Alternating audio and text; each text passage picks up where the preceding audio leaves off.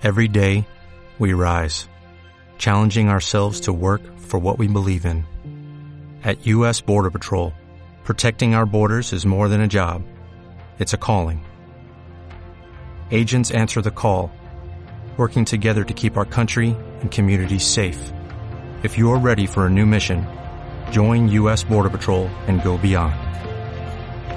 Learn more at cbp.gov/careers.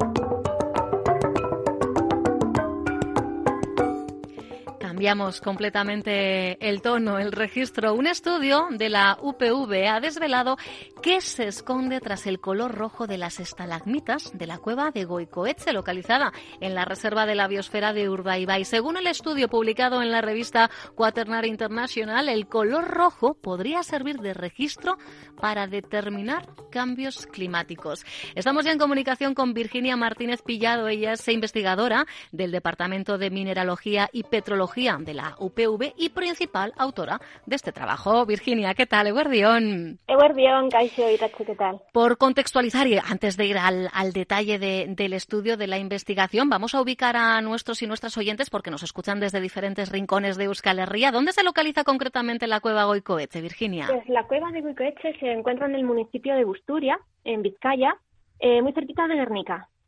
Está a unos 6 kilómetros de la desembocadura del río Oca dentro de la, como has dicho, de la reserva de la biosfera de Urdaibai. Mm. Creo que además eh, el subsuelo de Busturialdea dicen que es como un queso gruyer, que tiene más de 200 eh, cavidades conocidas, ¿no?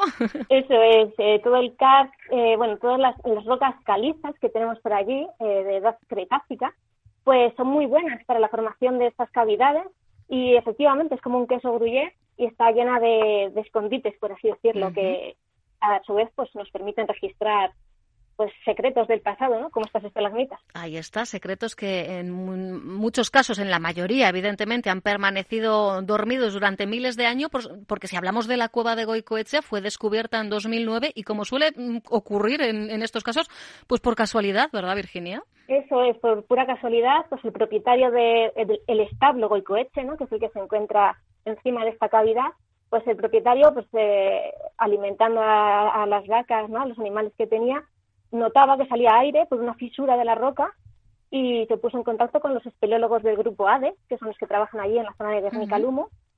Y, bueno, pues fueron estos chicos que son unos profesionales de tomo y lomo los que fueron a, desobstruir la, entrada y descubrieron esta gran cavidad que es enorme y preciosísima. Más de tres kilómetros, ¿no? En diferentes niveles. Sí, eh, son tres niveles. En, en la horizontal tiene tres niveles eh, casi un poquito más de tres kilómetros y todas en, dirección norte-sur. Todas las galerías son dirección norte-sur.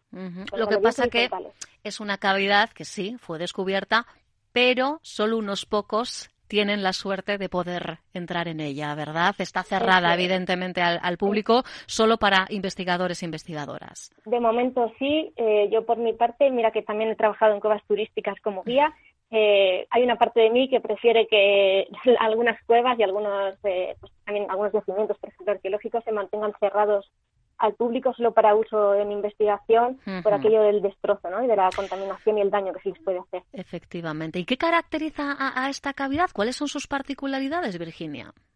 Pues eh, en el caso de la sala roja, que es la, sala en la que hemos hecho este estudio, eh, pues lo más característico son las estalagmitas, las estalactitas, ¿no? que son estas formaciones alargadas que cuelgan de los techos y, que suben desde los, eh, suelos, eh, pues que tienen un color rojo muy, muy, muy intenso. y, la verdad es que da un aspecto mágico cuando entras en, la, en esta sala. Es un color rojo sangre, ¿verdad? Por, por ponerle, es muy vivo. Sí, es un color muy, muy, muy intenso, casi que tiene luz propia. La verdad, lo intenso que es. Tú has tenido la oportunidad, entiendo, de, estar en su interior. Virginia, tiene que ser mágico estar ahí en medio, ¿no?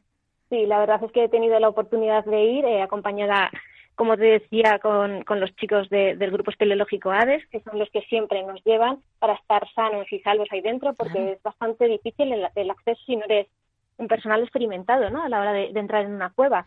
Eh, para llegar a esta sala hay que gatear, hay que descolgarse por una escalera metálica finita, ¿no? una escala.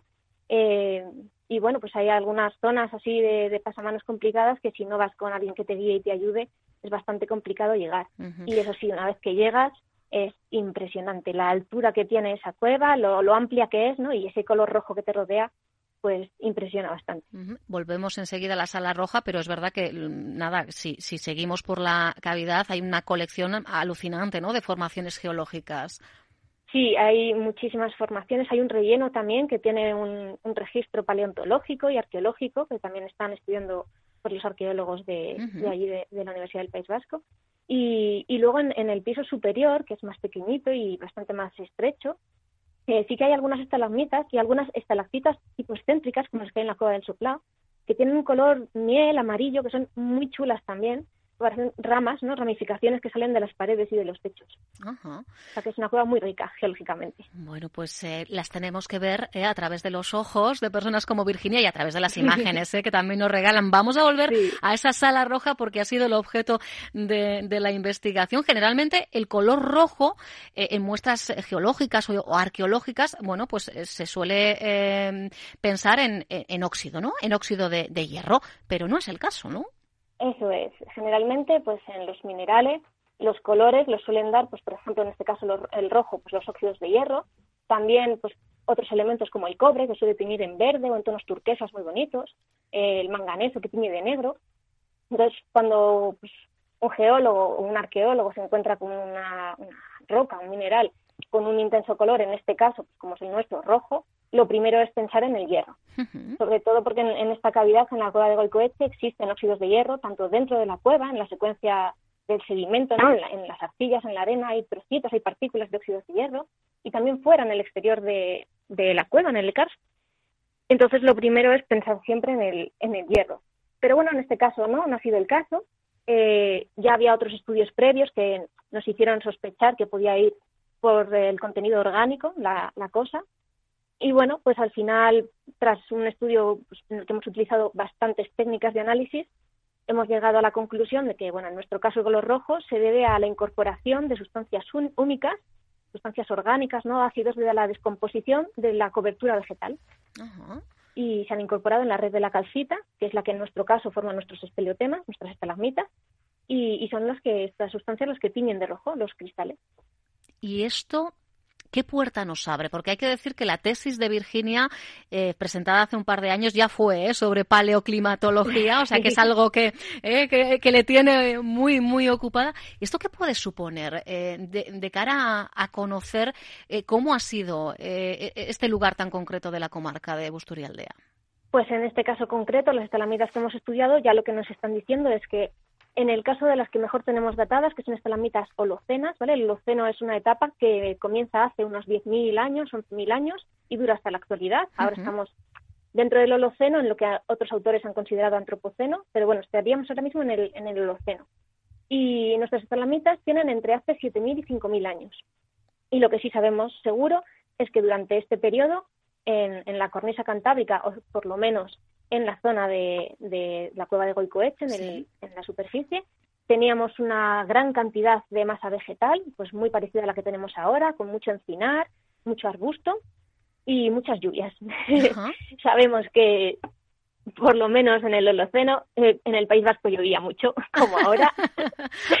Así que las cosas no han cambiado tanto. No han cambiado en este, pero está bien, claro, son datos que, es importante conocer y, al final eh, investigaciones como, como la que tú has eh, capitaneado, Virginia, bueno, pues dan pie a nuevas investigaciones para reconstruir la, evolución climática ¿no? en, la costa cantábrica.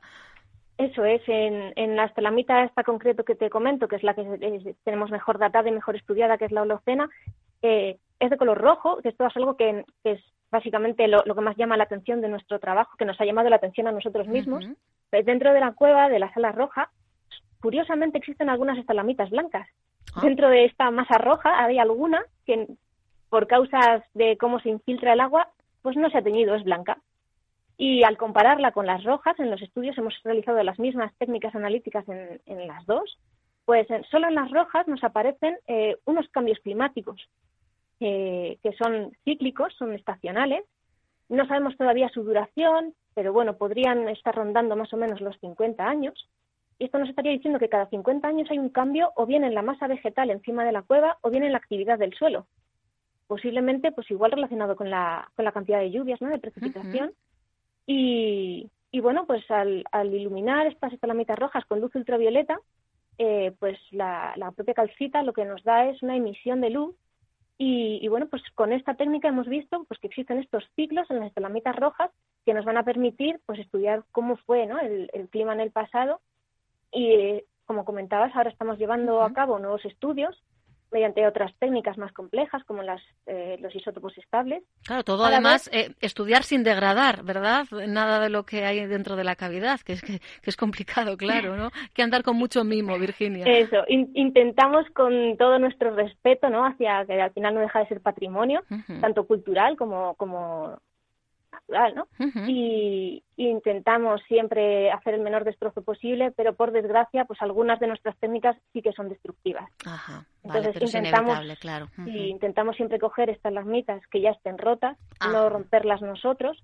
Hay ocasiones en las que es inevitable y las tienes que romper porque no te queda otra, pero bueno, intentamos siempre buscar aquellas que por causas naturales desprendimientos. Sí, a veces ceden por el propio peso. Eso es, pues intentamos estudiar esas para no hacer más destrozo y pues cuando las tenemos en el laboratorio hacer pues utilizar la menor cantidad posible de muestra para no romperla pero bueno es inevitable es una técnica destructiva uh -huh. y pero lo hacemos con mucho mimo.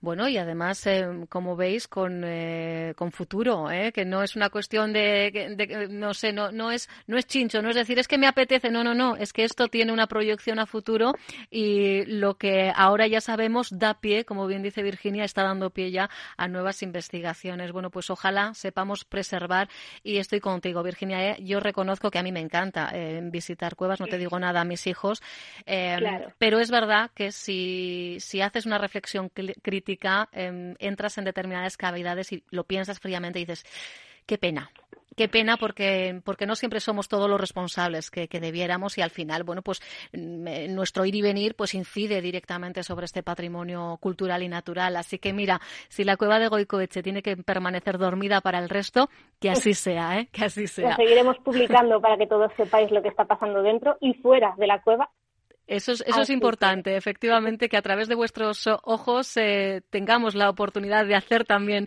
ese viaje al interior de la Tierra. Virginia Martínez, muchísimas vale. gracias por este ratito en Onda Vasca y, y, seguimos, os seguimos la pista, ¿eh? Pues muchísimas gracias a vosotros, a ti, Irache, por esta oportunidad de dar visibilidad a mi trabajo y sí, ahí estaremos que la labor del investigador no es solo hacer ciencia básica e investigar, sino luego también la parte divulgativa, ¿no? Dar a conocer lo que estamos haciendo y que todo el mundo pues esté al tanto y, y pueda también valorar un poquito. Y que sepas que se te nota que has sido guía. ¿eh? Tienes una capacidad pedagógica maravillosa y eso se, se, agradece gracias. mucho además. Es algo ¿eh? que me encanta además. Sí. Pues mi aplauso, de verdad, hasta cualquier otro momento, Virginia. Muchísimas gracias. Agur. Agur. Onda Vasca, la radio que cuenta.